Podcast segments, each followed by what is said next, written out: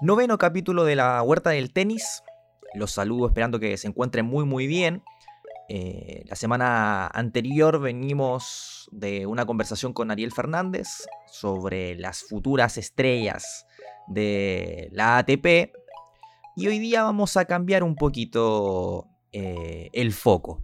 Antes, eso sí, quiero referirme un poco a lo que fue la actuación de Cristian Garín en Toronto me dejó con malas sensaciones, que me imagino que a él también le quedaron, porque comenzó jugando muy muy bien, pero después se le fue el saque y John Isner eh, terminó mandando desde el segundo set hacia adelante. Y la victoria del gigante estadounidense fue inobjetable. Me preocupa porque hace rato Garín no está jugando bien. Apostó por eh, los torneos de la gira europea en el momento de los Juegos Olímpicos tampoco le fue bien. Y ahora no, no es la mejor manera de empezar la, gira norteamericana que va a desembocar en el US Open. Va a tener una nueva oportunidad en el Masters 1000 de Cincinnati, donde quedó como décimo sexto preclasificado. Tendrá que esperar rival que salga de la quali, que la quali siempre son muy difíciles sobre todo porque uno se pone a mirar la lista que hay en, Ohio en esta semana y hay jugadores como Carlos Alcaraz, Lorenzo Musetti, Yoshito Nishioka, por ejemplo, Richard Gasquet, entre otros, que podrían perfectamente enfrentar a Garín en la primera ronda. Después vendría, vendría Lorenzo Sonego o, u otro quali.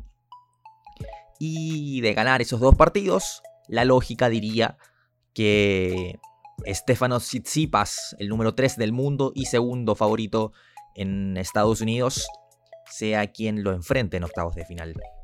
Pero sería aventurarse mucho en este momento. También me, me quiero referir a la semana de Tomás Barrios, que en este momento, mientras estoy grabando este podcast, ya está instalado en la final de Merbush tras ganarle en tres sets al experimentado holandés Robin Haase y que antes le ganó un partidazo a Daniel Almayer. Un tipo acostumbrado a jugar en Challengers, un tipo que está siempre ahí más cerca de, del top 100 que de otra cosa, pero que por diferentes cuestiones, situaciones, contextos, lo que sea, no, no logra dar ese salto. Más allá tampoco es que lo vea, pero es un muy buen jugador de Challengers. Así que Barrios también está eh, confirmando semana a semana que este fue su año de explosión y que va con todo para intentar meterse lo antes posible en el top 150, que sería una gran primera meta por cumplir. Eh, y por qué no también discutir eh, su presencia como singlista titular en la Copa Davis contra Eslovaquia en Bratislava. Eso por otro lado. Em, pero este capítulo más allá de, estos minutos de introducción, está más dedicado a una entrevista que hice eh, a Paloma Goldsmith, la joven chilena de 17 años que proveniente de la Quali ganó un grado 4 en Cali de Juniors, solamente perdiendo un set en toda la semana, lo que le significó también un potente alza en el ranking. Ahora va a poder disputar eh, torneos de categoría 3 e incluso 2, porque el, ranking se lo permite. Va a ahorrarse muchas clasificaciones también.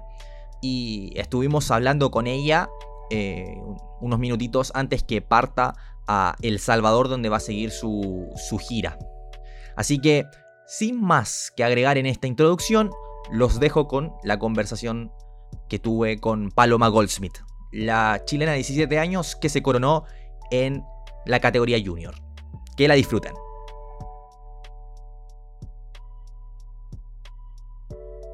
Hola Paloma, ¿cómo estás?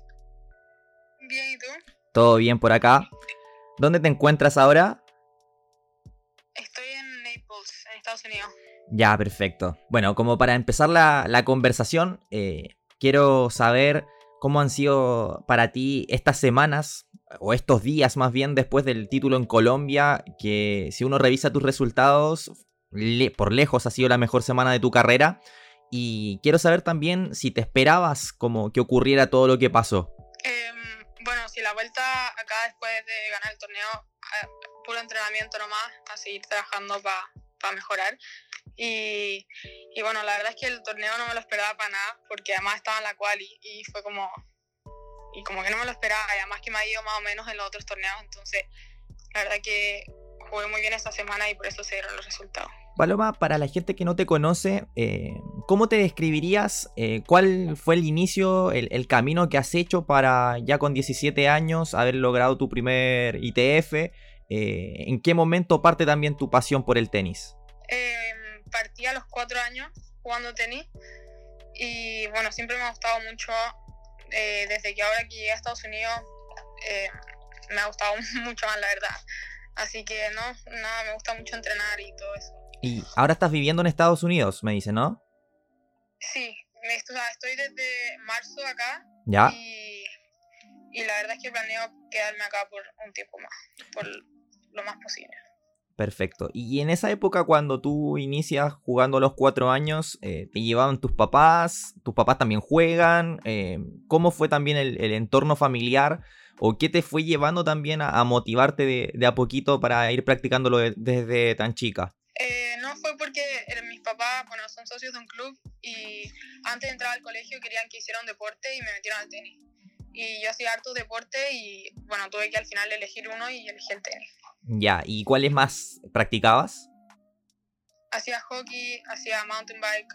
Em, bueno, la verdad es que hacía todo tipo de deporte en el colegio y todo eso. ¿En qué momento te diste cuenta que el tenis era lo tuyo?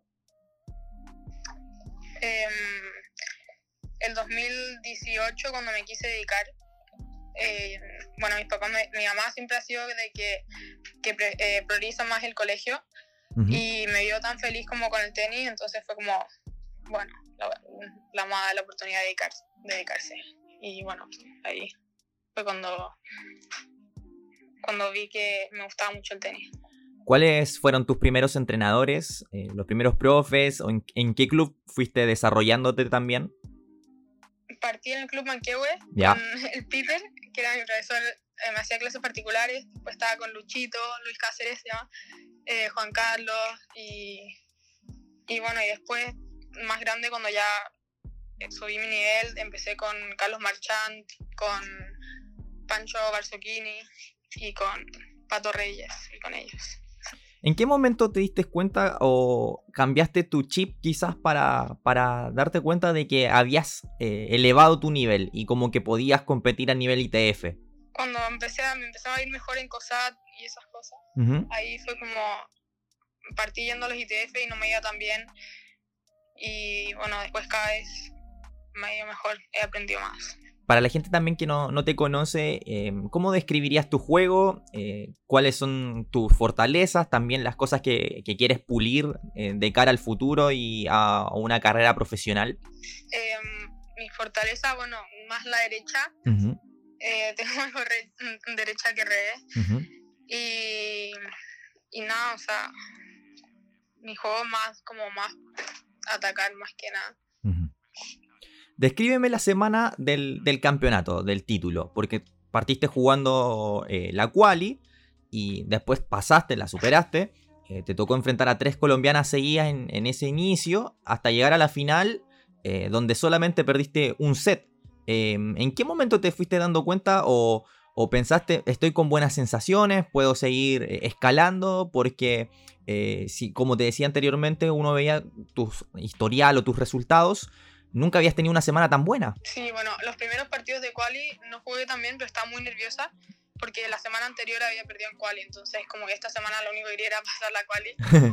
y, y, bueno, el partido de segunda ronda me tocó muy duro, me tocó una niña que venía ganando los dos torneos anteriores y, y ahí jugué como sin presión, entré a jugar nomás y, y ahí me di cuenta que voy a lograr distintos resultados. ¿Y cómo fue la noche previa a, la final? ¿Fue mucho nervio? Eh, no, la verdad es que no estaba nerviosa para nada antes de entrar a la cancha. Me puse nerviosa dentro de la cancha, pero antes no.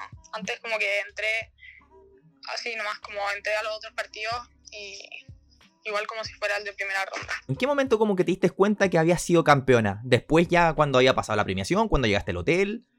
O sea, todavía como que no me la creo. Después, o sea, cuando, cuando todos como empezaron a felicitar y todo eso, ahí fue como, oh, gané. como que no.